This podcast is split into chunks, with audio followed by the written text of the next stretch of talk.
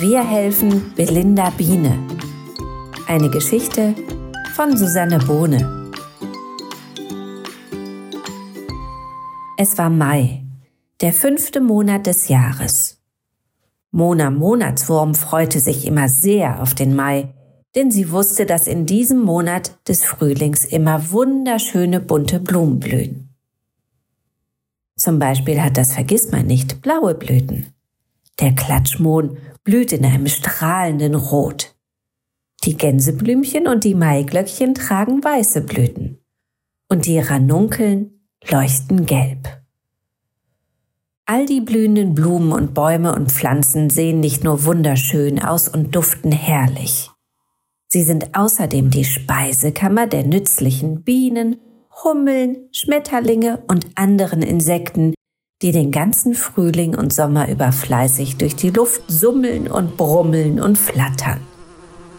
Die Bienen sammeln Pollen und Nektar aus den Blüten und tragen sie in ihr Zuhause, wo sie mit vielen, vielen anderen Bienen gemeinsam in einer großen Familie, ihrem Bienenvolk, leben. Ihr Zuhause heißt Bienenstock und es gibt dort sogar eine Königin. Auch Biene Belinda wohnte dort. Jeden Tag flog sie von Blüte zu Blüte, von Sonnenaufgang bis Sonnenuntergang. Nur bei Regen schwirrte sie nicht umher, denn wenn Wassertropfen auf ihre Flügel gelangten, konnte sie nicht mehr fliegen. Zog Regen auf, versteckte sie sich schnell unter großen Blättern oder unter Bäumen und wartete, bis der Regenguss vorüber war. Und auch heute, an diesem Tag im Mai, den Mona Monatswurm so gern mochte, prasselten große Regentropfen auf die Wiese. Mona wurmte zu ihrem Häuschen, das sie mitten auf die kleine Astgabel oben links in den Birkenbaum gebaut hatte. Dort, von frischen, hellgrünen Blättern umgeben, war sie vor Wind und Wetter geschützt und schaute aus dem Fenster. Ach ja, murmelte sie beim Hinausschauen. So ein warmer Regen im Mai tut den Pflanzen wirklich gut. Denn sie müssen ja auch etwas trinken. Da fällt mir ein, wo ist denn nur mein Gänseblümchensirup? Weil Monas Lieblingsgetränk Tautropfenlimonade mit einem Schuss Gänseblümchensirup war, wurmte sie in ihre kleine Küche, um nachzuschauen, ob wohl noch etwas von ihrer süßen Leckerei übrig war. Und gerade als sie den Kopf in den Vorratsschrank steckte, hörte sie ein Klopfen. Erst dachte Mona, sie hätte sich verhört, denn die Wiesenbewohner verkrümelten sich bei Regenwetter lieber in ihre Häuschen. Aber dann klopfte es noch einmal sehr laut und deutlich.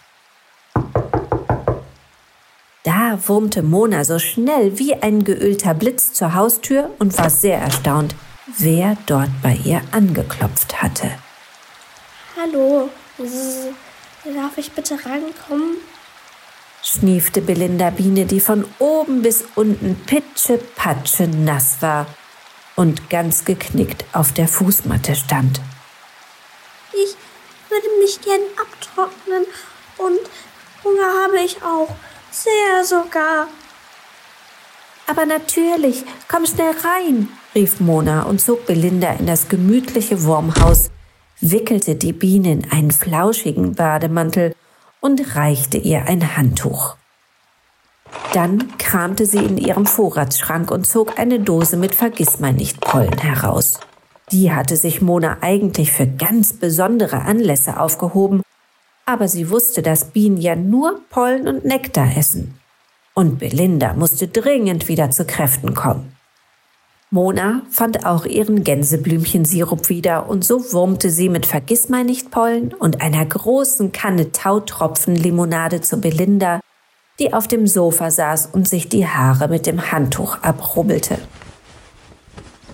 Dankbar nahm sie zwei große Blütenpollenpralinen und fühlte sich schon ein bisschen besser. Danke, liebe Mona. Du hast mich gerettet. So gern, Belinda, antwortete Mona und war wirklich froh, dass sich die Biene erholte. Warum hast du dich denn nicht untergestellt?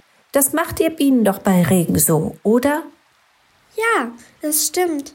Aber weißt du, ich muss in letzter Zeit immer so weit fliegen, bis ich Blumen und Blüten finde, auf denen ich Nektar und Pollen sammeln kann. Es gibt leider noch so wenig blühende Blumenwiesen und Pflanzen, die nicht abgemäht oder abgeholzt werden. Das ist so traurig und wir müssen so weite Wege fliegen, dass ich es einfach nicht rechtzeitig vor dem Regen nach Hause in den Bienenstock geschafft habe. Davon hatte Mona auch schon gehört und sie wurde traurig. Schließlich sind die Bienen nicht nur nützlich und sorgen dafür, dass die Blüten bestäubt und die Früchte wachsen können, sie liefern den Menschen außerdem den süßen Honig. Dafür, fand Mona, müsste man die Bienen doch nun wirklich schützen und ihnen ganz, ganz viele Blumen pflanzen. Mona überlegte, während die beiden Freundinnen auf dem Sofa saßen und dem Regen zuhörten, der an die Fensterscheiben klopfte.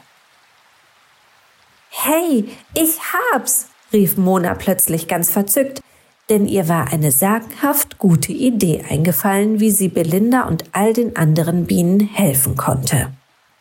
Mona kannte ein Rezept für Zaubermatsch Samenklößchen.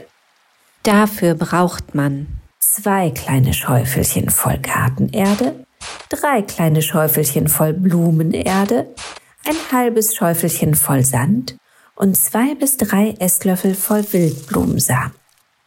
Mona vermengte alles gut miteinander, gab noch ein paar Tröpfchen Wasser hinzu so dass der Samenklößchenmatsch gut zusammenhält. Dann formte sie kleine Klößchen daraus und ließ sie an einem kühlen, dunklen Ort trocknen. Fertig waren die Samenklößchen. Die zeigte sie Belinda, die sehr verwundert war. Äh, was sollen wir denn mit diesem merkwürdigen Matschklumpen? Wir essen doch keinen Matsch. Mona Monatswurm kicherte und antwortete, das ist doch aber ganz besonderer Matsch, sozusagen Zaubermatsch. Jetzt verstehe ich gar nichts mehr, antwortete Belinda Biene, die mittlerweile getrocknet war. Sie wedelte kräftig mit ihren Flügeln, die nicht mehr nass und damit wieder zum Fliegen bereit waren. Mona die ja schon gesehen hatte, dass es nicht mehr regnete und dass die Sonne langsam wieder durch die Wolken blinzelte, rief Na, dann komm mal mit und ich zeige dir, was meine Samenklößchen können.